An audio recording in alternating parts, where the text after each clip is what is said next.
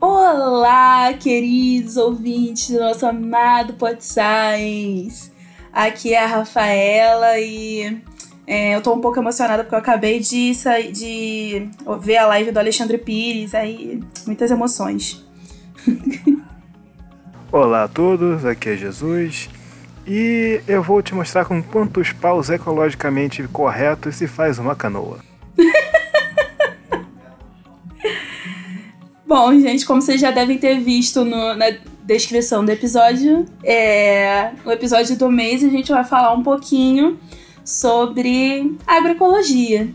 Mas antes da gente ir direto pro episódio, vamos primeiro para uns recadinhos.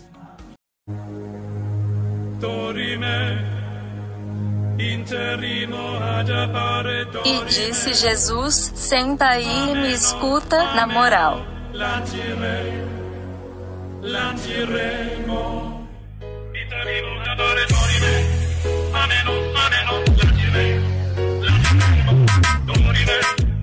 Olá, eu sou Jesus e tenho um recado para vocês. Nós, do Pod Science, precisamos da sua ajuda.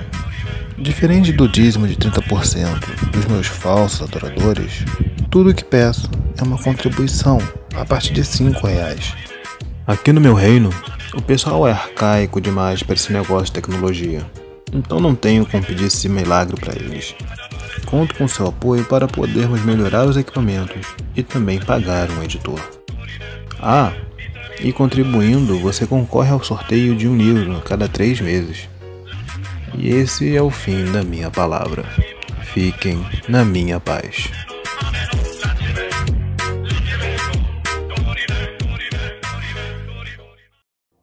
Gente, agora eu toquei que a gente esqueceu de falar, né? Nesse episódio só tá eu e Jesus. Por motivos de é, quarentena. então, deixa eu explicar para vocês. É, Bom, gente, só eu e Jesus nós estamos aqui nesse episódio, porque infelizmente metade do nosso cast, ou seja, o Júlio e esse ano, eles estão com problemas com a internet. Na verdade, esse ano, onde ela tá passando o isolamento social dela, ela não tem acesso ao computador. Praticamente um retiro espiritual. é. Mas se vocês ouviram o nick desse mês, que já saiu, se você não ouviu, corre para ouvir. A gente falou sobre a Ana Maria Primavera uma das pioneiras da agroecologia no, na América Latina. É, vocês já devem estar sabendo que esse ano tá com esse probleminha. Mas o Júlio, ele tá realmente com problemas com a internet dele. E elas vão ser resolvidas só depois do dia da gravação. Então. É, só tem eu e Jesus. Bom, esse mês de abril a gente teve várias datas interessantes. A gente teve a data, dia 15 de abril, que foi o dia da conservação dos solos. Teve o dia 17 também, onde se comemorou o dia do botânico. Dia 22, que foi o dia da terra.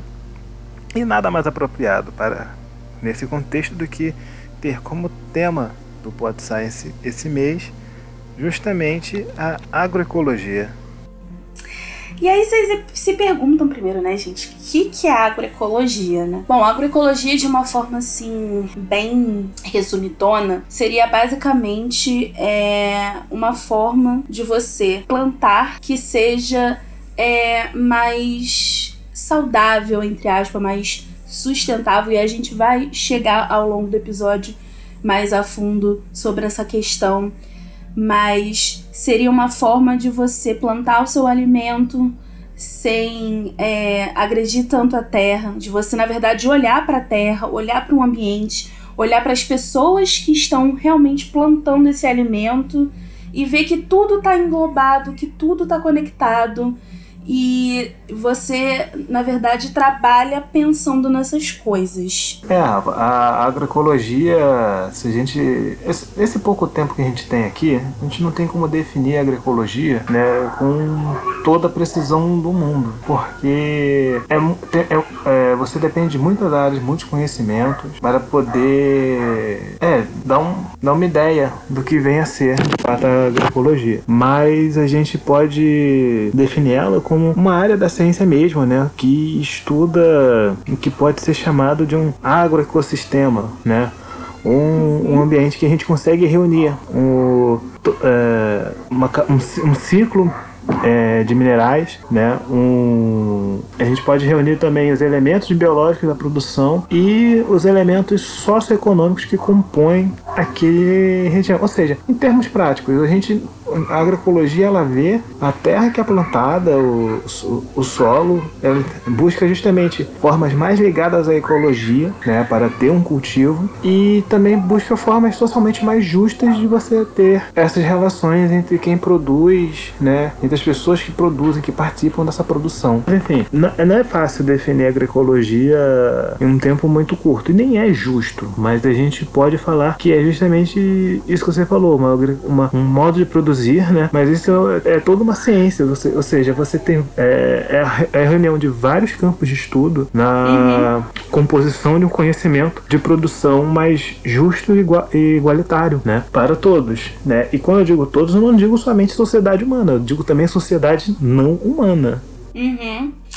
Tanto o ambiente em que está ocorrendo essa plantação, quanto as pessoas envolvidas, quanto também as pessoas que estão consumindo esse alimento. Sim, é uma preocupação com todas as pontas Desse, é, dessa relação. É a preocupação de quem, com quem produz, é a preocupação com quem consome, é a preocupação de como que é produzido e a, produ a, a preocupação de quem é impactado.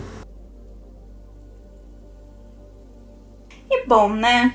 Quando que esse termo agroecologia ele surgiu? É, se a gente for ver, né, esse pouquinho que a gente explicou do que é agroecologia, a gente parar para pensar na história da humanidade como um todo, né? A agroecologia, ela já existia há muito tempo, tipo, muito tempo mesmo até antes de ser chamada de agroecologia. Até antes, na verdade, do ser humano começar a realmente é, imaginar isso como ciência, talvez, muito antes. Mas o termo em si, ele surgiu é, perto dos anos 30, de 1930, na verdade, mais precisamente em 1928, com um agrônomo russo chamado Basil Benzin. É, o termo agroecologia surgiu nos anos 30, mas a ciência em si, né, a, a, forma como a gente transformou a agroecologia em ciência, ela na verdade existe a partir dos meados de, dos anos 60, dos anos 70. E a partir daí, é, agrônomos, não só agrônomos, mas todos os pesquisadores das áreas agrárias como um todo, eles começam a pensar essa forma, uma forma diferente de, de, de cuidar. É, é,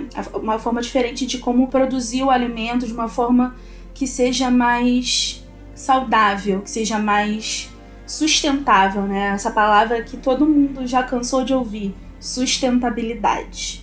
E é justamente nesse contexto de sustentabilidade que a agroecologia vem ganhando peso ano após ano, né? não só aqui no Brasil, mas no mundo como um todo. Pois a gente tem sempre o pensamento né, preocupado no desenvolvimento sustentável. Né? Desde que é, saiu o alarmante e bastante debatido Limites do Crescimento, né, que foi um estudo feito pelo pessoal do Clube de Roma, né, falando sobre pegada ecológica, sobre o ritmo de crescimento da humanidade. A gente tem uma preocupação sobre o quanto que a gente consome dos recursos é, surgindo. É claro que as preocupações com o desenvolvimento sustentável é, já existiam antes disso. O, o, o, a publicação dos limites de crescimento foi um marco para uhum. isso. E modelos é, que você consiga produzir né, sem é, de forma a você não afetar, impactar tanto o ambiente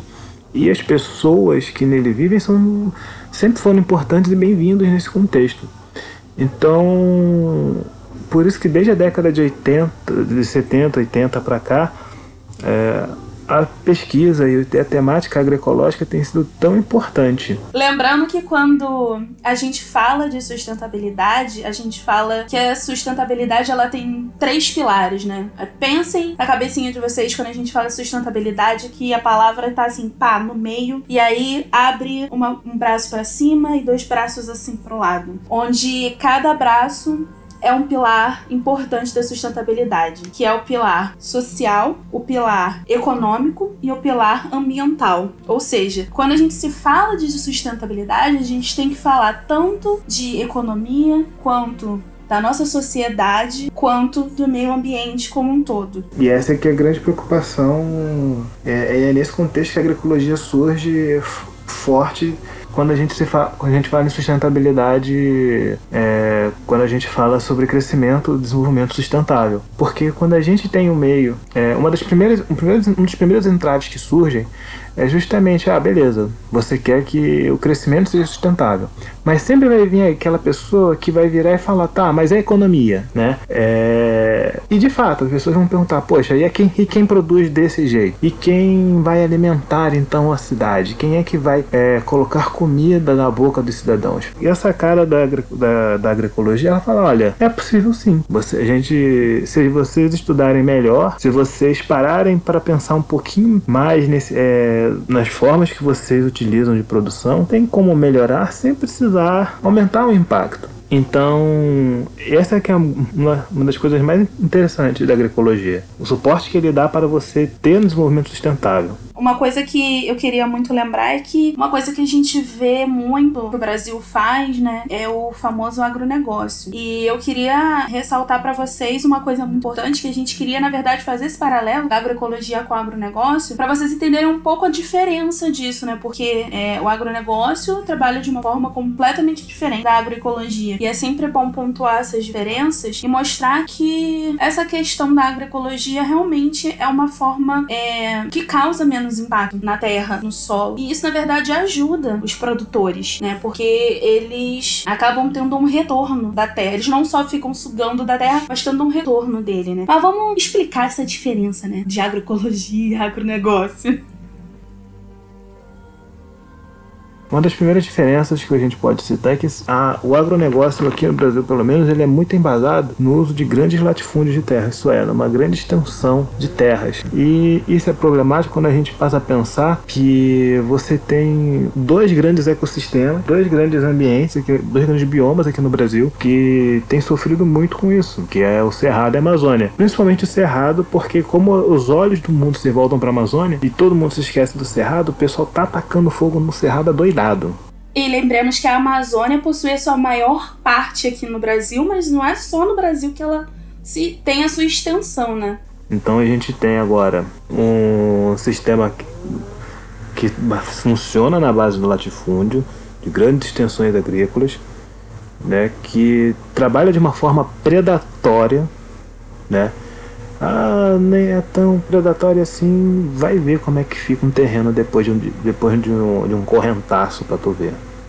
Pois Se não é, é devastação e, não. E, e por que, que ela é predatória, né? Porque o agronegócio ele basicamente trabalha com monoculturas. O que, que são monoculturas? É o produtor, o grande produtor, pequeno, médio, grande produtor, vai lá e ah, eu quero pegar essa terra aqui para plantar soja, por exemplo. Então ele faz um terreno enorme de soja e aí quando acaba a soja ele vai pega tudo e aí vai, sei lá, é, coloca milho no lugar. Ele faz essa alternância entre culturas e são sempre monoculturas, ou seja, uma cultura só. Ou é só trigo, ou é só milho, ou é só soja, ou é só café. E isso, e, e sem contar também que é, eles fazem isso de uma forma que vai desgastando, desgastando aquele solo. Aquele solo com o tempo, ele vai ficando pobre, ele vai ficando perdendo seus nutrientes. E para as plantas, né, para que o produtor consiga produzir naquele solo, muito prejudicial. Porque como que ele vai continuar produzindo naquela terra se os nutrientes que as plantas precisam para crescer e para se manterem saudáveis e fortes para que ele consiga é, pegar essa planta para vender. Não tem, não tem isso na, no solo e aí como que, né? Ele vai ter esse retorno da, da terra para aquilo que ele produziu. Isso é um, um, dos pontos negativos do agronegócio, justamente essa questão da monocultura e que não há um trabalho árduo de fazer com que é, você tenha sempre uma, uma reciclagem daquele solo, da matéria orgânica naquele solo para que ele continue sendo fértil. Óbvio que quem estiver ouvindo a gente aqui que trabalha na área da agronomia vai saber explicar muito muito melhor da gente que não, é, não trabalha com isso. Existem sim formas de você trabalhar aquele solo para que os nutrientes voltem ali, para poder você, você consiga plantar. Mas é, quando você olha para agroecologia, na agroecologia você é uma das um, um dos mecanismos que você olha para poder você plantar, para você fazer sua cultura que não é uma cultura só, né? É uma coisa muito mais mista. Você não trabalha com uma cultura só. É um dos pontos principais é você olhar para o solo. O que que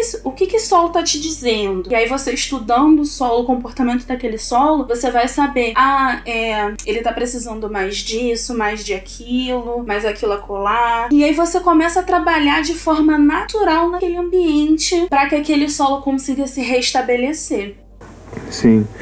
É, o solo originalmente que a gente tem aqui no Brasil, cerrado, principalmente Amazônia, não é um solo rico, é um solo muito pobre, na verdade, Sim. em nutrientes. Né? E o que possibilitou o cultivo foi a Revolução Verde, o uso de adubação química. Então, sempre que existe desgaste do solo, você tem técnicas de você recuperar aquele solo, mas recuperar para a produção. Né?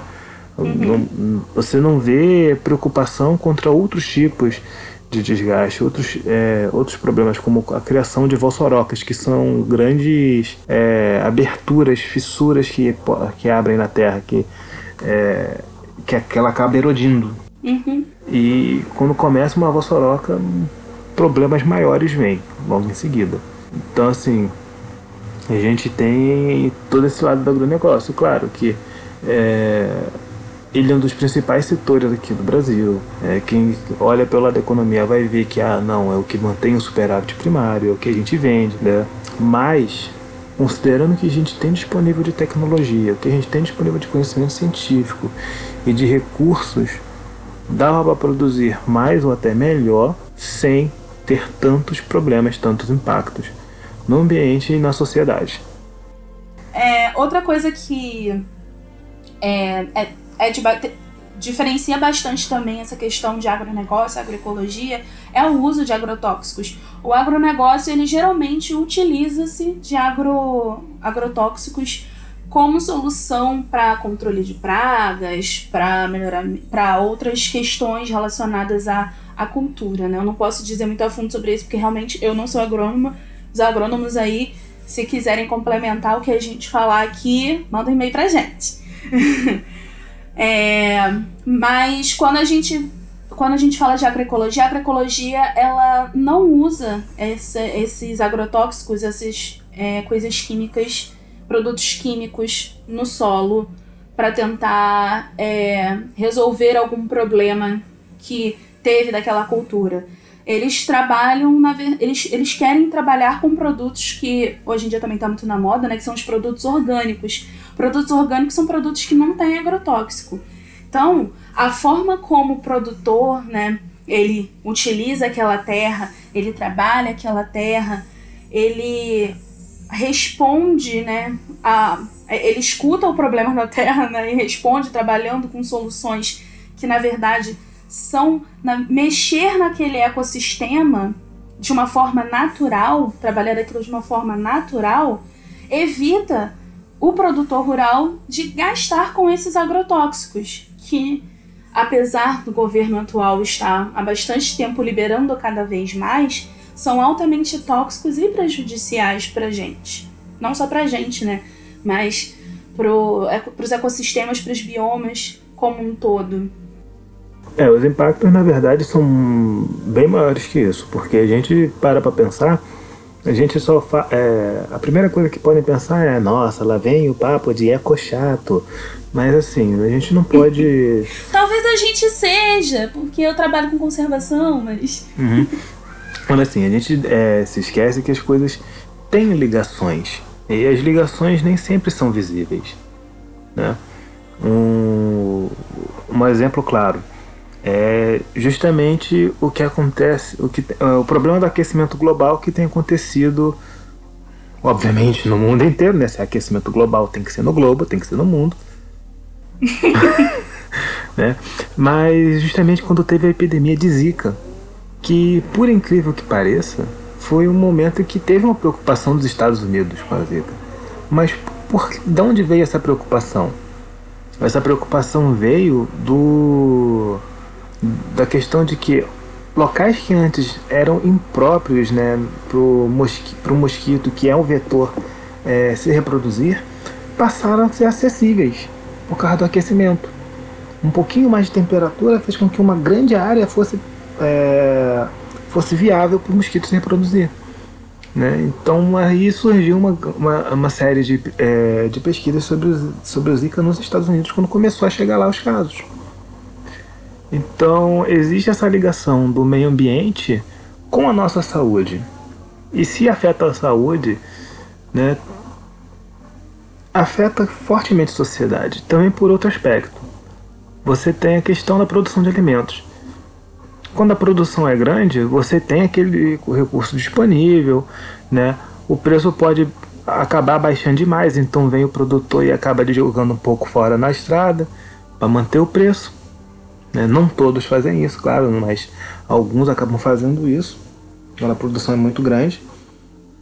Né? Mas e quando falta? A gente, a gente não para para pensar no, muitas vezes no quando falta, porque o, futuro sempre é amanhã, nunca é hoje. Mas o futuro, na verdade, é hoje. Então, se você. É, se um dia a produção para ou diminui muito, né? Você vai colocar. Você, você vai falar que foi o quê? Que foi o, o tempo que foi ruim, ou foi, ou foi justamente a área inteira que você desmatou e tirou todo aquele ecossistema que acabou com os polinizadores e, consequentemente, com a produção? É outra questão que você tem que levantar. O impacto na sociedade Sim. se dá sobre diversos aspectos: saúde, alimentação, o nosso ciclo de, de chuvas também pode ser impactado. As nossas políticas públicas também. Uhum. Então. Tudo é interligado. tudo muito interligado, né? Pensar no recurso agroecológico, é, o pensamento agroecológico é um pensamento que contempla a produção, contempla tudo isso, né? Mas também contempla a questão social, impacto, o impacto na sociedade, impacto econômico, né? O impacto ecológico, impacto político, político, cultural, o toda todos os lances éticos também são pensados na agroecologia, né? Manter um sistema né? Então dessa, então assim o um sistema focado só em produção é interessante para alimentar todo mundo, mas não é interessante para sustentar todo mundo, porque alimentar uma coisa, sustentar é outra completamente diferente.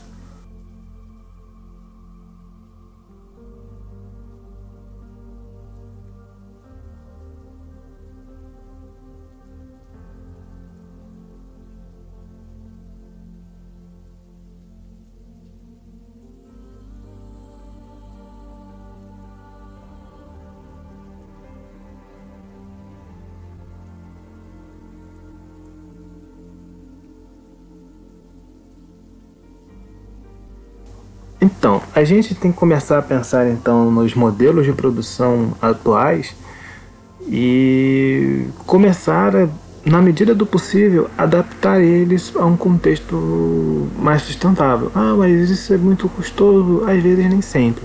Às vezes é uma questão mais de lógica. Por exemplo, na é. verdade, é... para muitas culturas e para muitos agricultores é até mais barato você trabalhar a sua terra de uma forma é, mais agroecológica, tentando fazer uma produção sem agrotóxicos e com técnicas que não agridam a natureza, do que realmente fazer dessas formas que sugam bastante da terra. Sim, uma das ideias que você pode utilizar, você não precisa ir muito longe.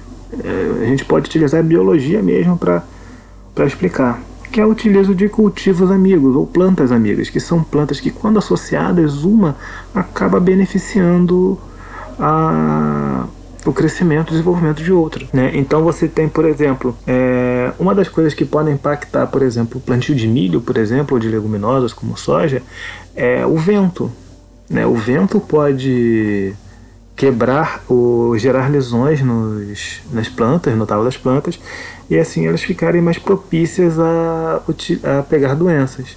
Uma das, é, das técnicas agroecológicas né, que você pode utilizar nesse caso é utilizar de plantas que são, podem ser chamadas de corta-vento, né, que são colocadas na borda e essas plantas elas que elas vão cortar esse vento, não permitindo que ele bata com tanta força assim no seu plantio. Como por exemplo, se eu não me engano, acho que o não sei se é capim colonião que usam também para isso, mas existem algumas plantas que eles utilizam justamente nessa nessa intenção. São plantas que têm um crescimento alto e que não, não são muito danificadas, elas têm uma boa resiliência a, ao vento, mas conseguem cortar e diminuir a força dele sobre o plantio, sobre, é, sobre a sua cultura. Então imagina só, você não. Você praticamente um conhecimento básico que você utiliza, né?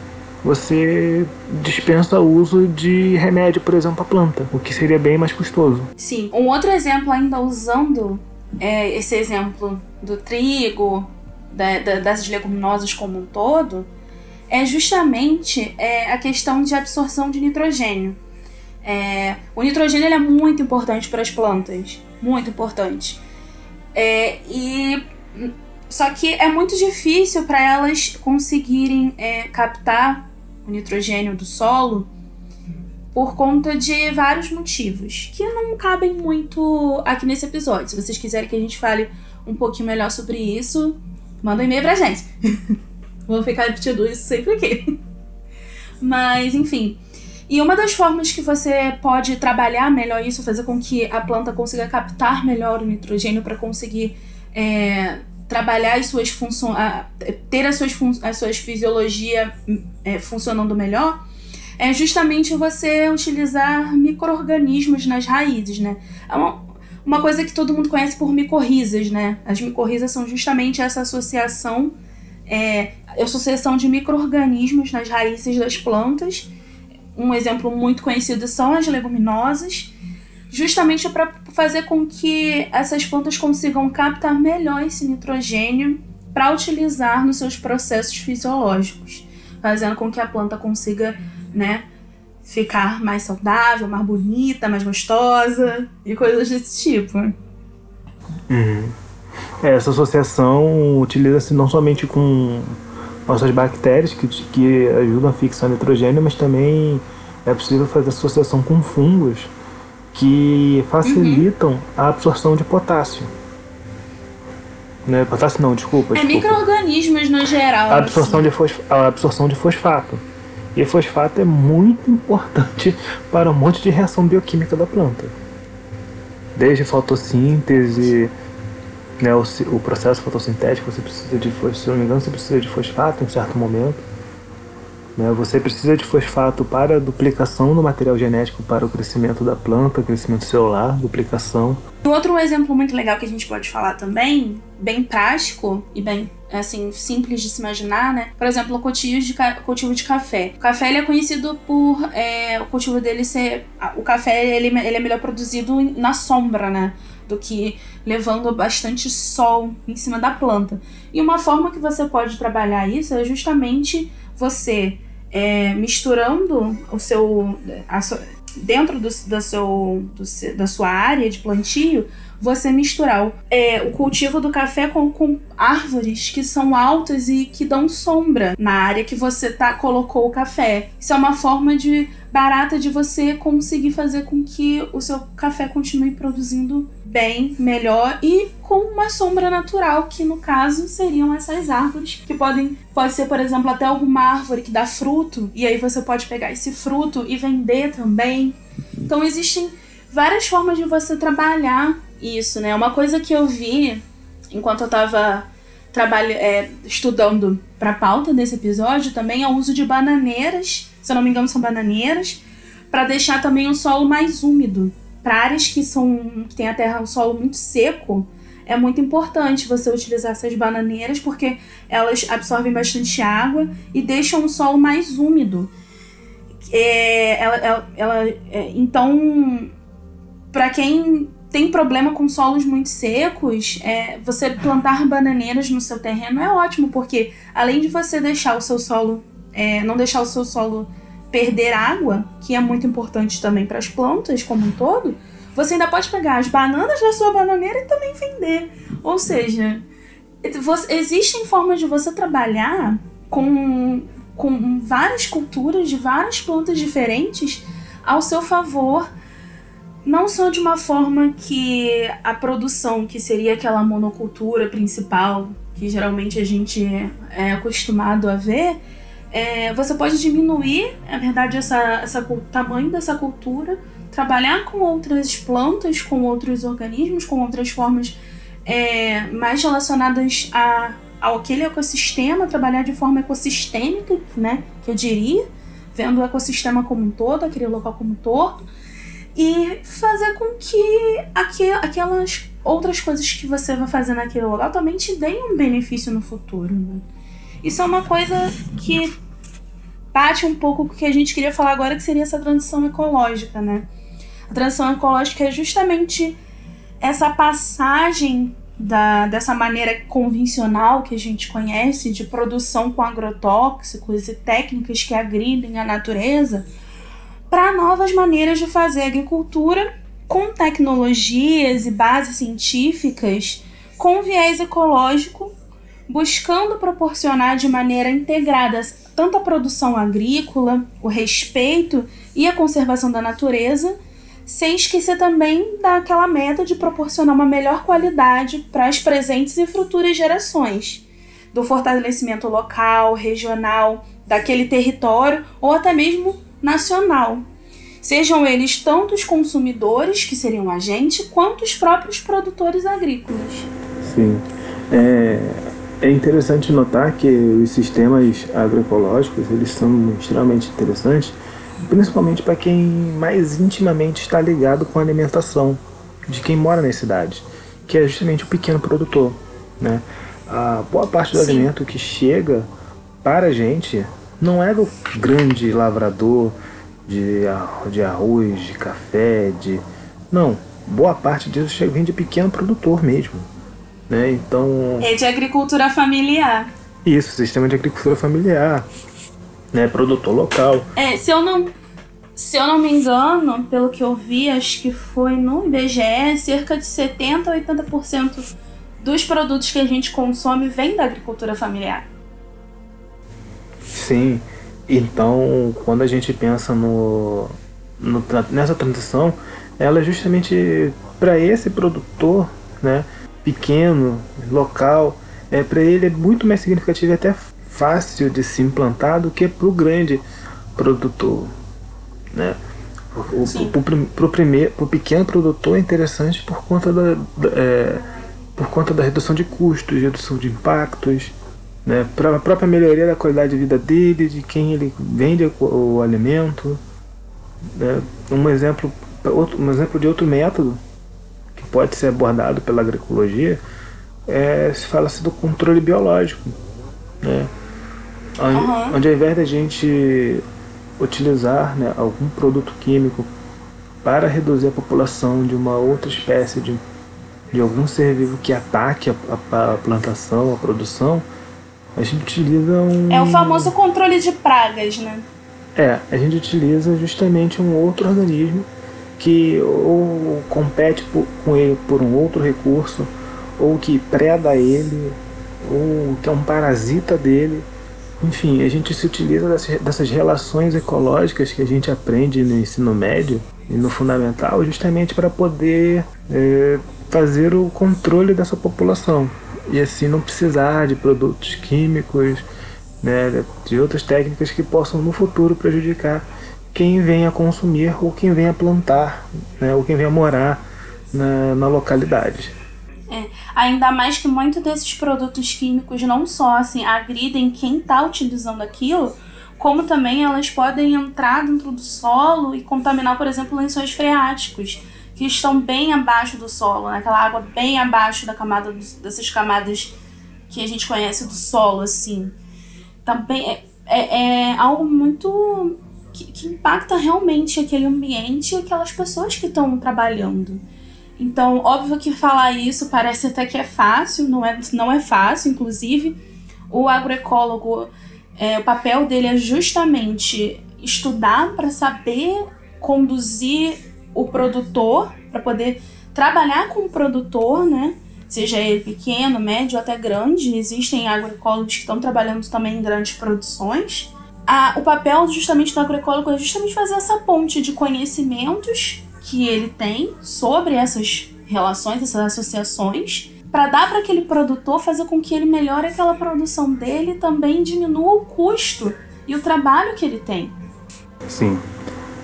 E acaba no final das contas sendo uma relação mais justa do produtor com sua produção, com quem ele para quem ele vende, né?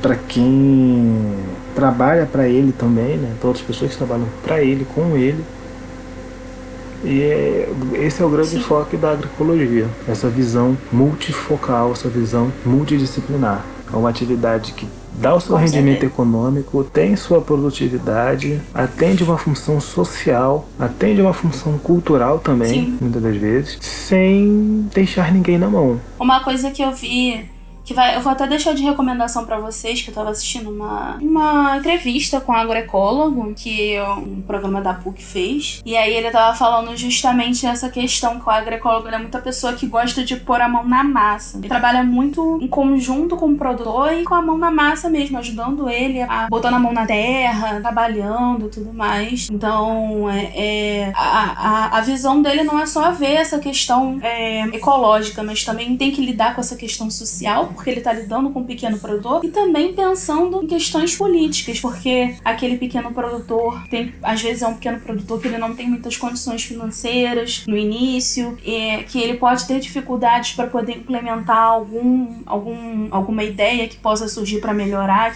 a situação que ele se encontra. Então é sempre um diálogo com, esse, com do, de- do produtor com o agroecólogo e pensando de uma forma macro, de uma forma social da onde ele tá e de uma forma política também, envolvendo toda uma política por trás.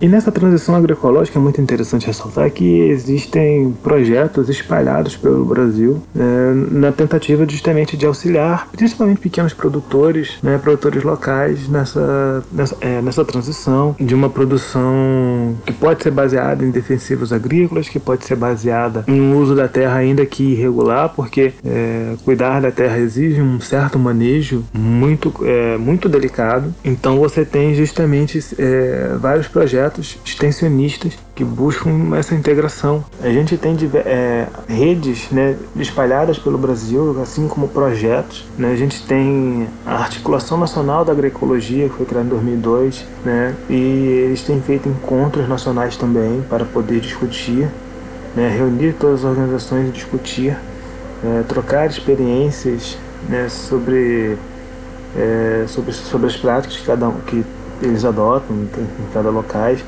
né, fortalecer esse, essa, esse movimento, essa frente agroecológica, que é tão importante para o desenvolvimento sustentável, assim como a gente vê a, a extrema importância das universidades públicas que na frente dos- de vários projetos né, relacionados à agroecologia, principalmente focados com a extensão ao atendimento ao pequeno produtor, né, essa interação com eles. Se você for pesquisar a lista de organizações é imensa, né, muitas universidades fazem. Sim, mas a gente queria. Mas a gente queria dar uma menção honrosa, como nós somos da Federal Rural do Rio de Janeiro, a gente queria dar uma menção honrosa pro GAI, que é um grupo de agroecologia da Rural, que foi criado em 1983. É, esse que é essa que é a real extensão desse tipo de projeto. Ele não é algo local, não é algo pequenininho, não é algo que ah, só existe na ideia, na prática. Não, existe de fato. A gente tem várias entidades é, que estão é, se posicionando em relação a ela. Né? Você eventualmente já tem uma posição política dos estudantes de biologia, você já deve ter uma posição, da, acho que até mesmo dos estudantes de, de agronomia com relação à agroecologia. É, estudantes de agroecologia também, porque eu pelo menos achei isso sensacional porque eu não sabia. Existem cursos de graduação de agroecologia, não são todas as universidades que oferecem, mas existem universidades. Quando vocês forem lá, vocês pesquisem sobre agroecologia, que vocês vão achar as universidades que possuem esse curso de graduação. É, na pós-graduação, a gente já imaginava que já existiria um leque de, de oportunidades de cursos de pós-graduação, mas para mim, pelo menos, foi uma surpresa saber que existe um curso de graduação. Então, fica aí a dica para quem está querendo entrar na universidade, se interessa por agroecologia, quer trabalhar com agroecologia. Então, fica aí pra, a dica para vocês. E se você ainda está longe de chegar no ensino superior, de chegar na, na, universidade, existe também técnico de agroecologia, que no caso aqui o Rio de Janeiro tem, Sim. pelo CETUR, né, que é o Colégio Técnico da Universidade inclusive, Rural. Inclusive uma amiga, é, inclusive uma amiga nossa, ela fez o técnico de, do setor de, agro, de agroecologia. Um beijo para Tamara. Tamarinha mora no nosso coração. Fique registrado isso. Sim. É. Sim. e poxa, não é um pequeno movimento, é um movimento que tem crescido não somente em importância, mas também em relevância, pois ele tem ganhado pouco a pouco mais espaço. É um campo que tem boas perspectivas para o futuro, justamente pela. Não digo pela promessa, mas justamente pela, pela sua visão do que, do, de como o mundo pode ser se todos nós é, nos unirmos. Sim, pelo seu apelo, pelo apelo também que o mercado atual ele tá tendo, né? a galera que está trabalhando com agroecologia tá, tem um leque aí de oportunidades bem bacana de trabalhar em várias áreas, com várias. É, não é uma coisa muito fechada, pelo que eu procurei, né? Ouvir de profissionais da área. Existem várias formas de você atuar, tanto na iniciativa, na iniciativa pública quanto, quanto privada. Existem empresas que contratam agroecólogos, então é um assunto que a gente chama de assunto quente. De, né? Então Fica aí para quem se interessa nessa área. É uma forma aí de você conseguir trabalhar e se dar uhum. bem, de certa forma.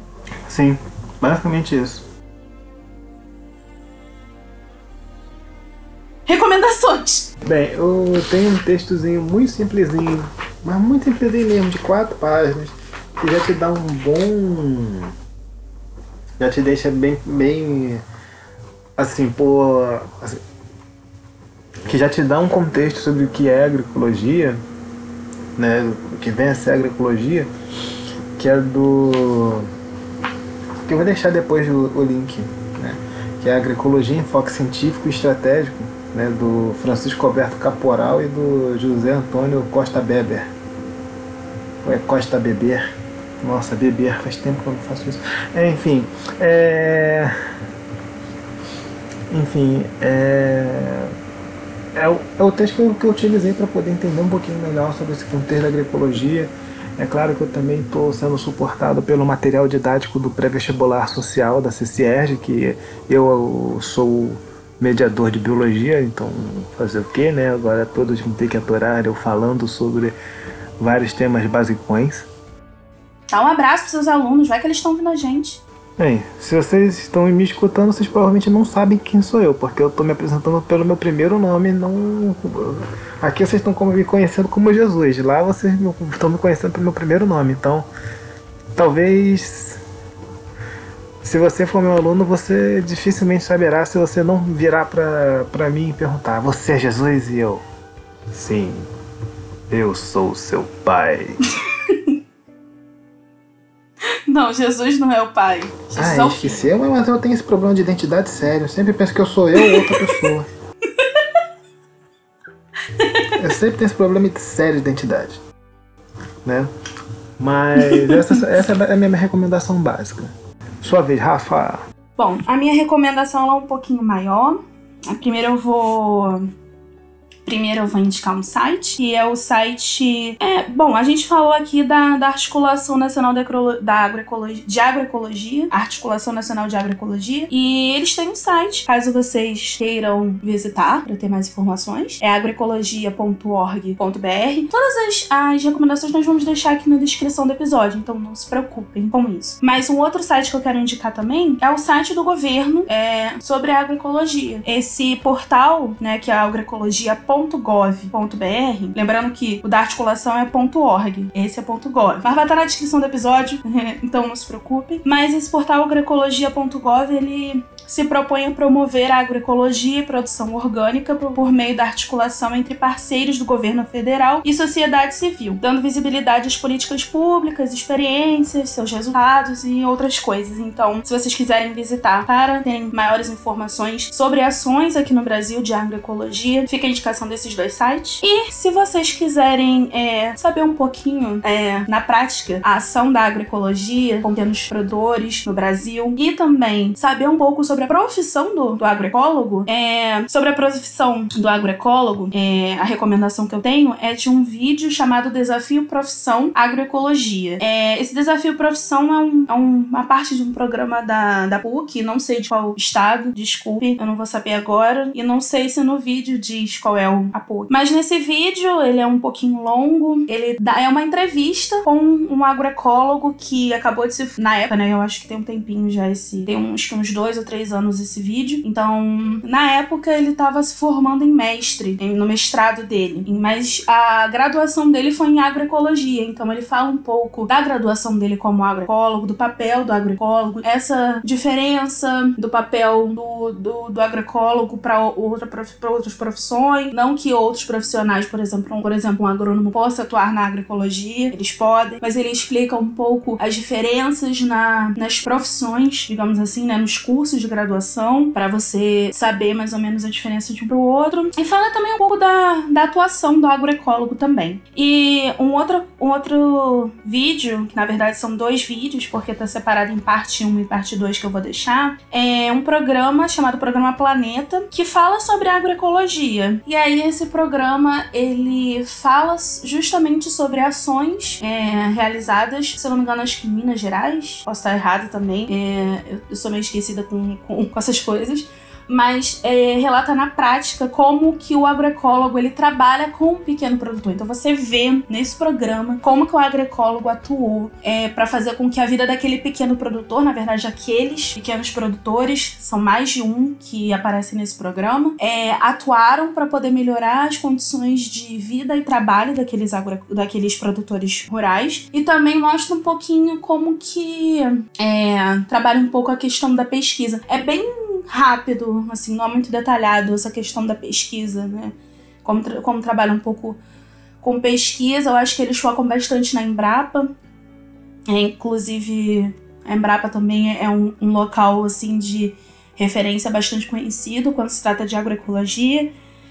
E é isso, essas são as minhas recomendações. Sim, sim. Bom, esse foi mais um episódio do Pod Science. Espero que todos tenham gostado. É, o meu tom de desânimo, eu espero que vocês entendam que por conta dessa pandemia tá, tá batendo na cabeça de todo mundo, não é só de vocês, nossa também. Né? Então deixa eu reforçar aqui que a gente está junto nessa. Né? Se você está achando que o mundo está se acabando, que a situação tá estranha, tá esquisita. Se você tá olhando pro seu vizinho, você tá vendo a cada tossida um soco que você quer dar no filho da puta, né? Saiba que você não, não está sozinho, você está junto com a gente. Está junto com muito mais gente que está entrando nessa paranoia, está surtando de alguma forma. Né? Então mantenha calma, respira fundo, ou nem tão fundo assim se você tiver passado perto da pessoa que tossiu, né? E bola para frente que isso aí a gente vai conseguir superar, a gente vai conseguir passar por isso. É isso, gente. Bom, vocês, quem ouviu é, o nick desse mês, né? Vocês ouviram um pouquinho a minha opinião sobre o assunto, a opinião, na verdade, do cast, como tudo sobre o assunto. E é isso, gente. É, obrigada por ouvirem a gente até aqui. Eu acho que até que esse episódio do mês ele foi curtinho, não foi muito longo.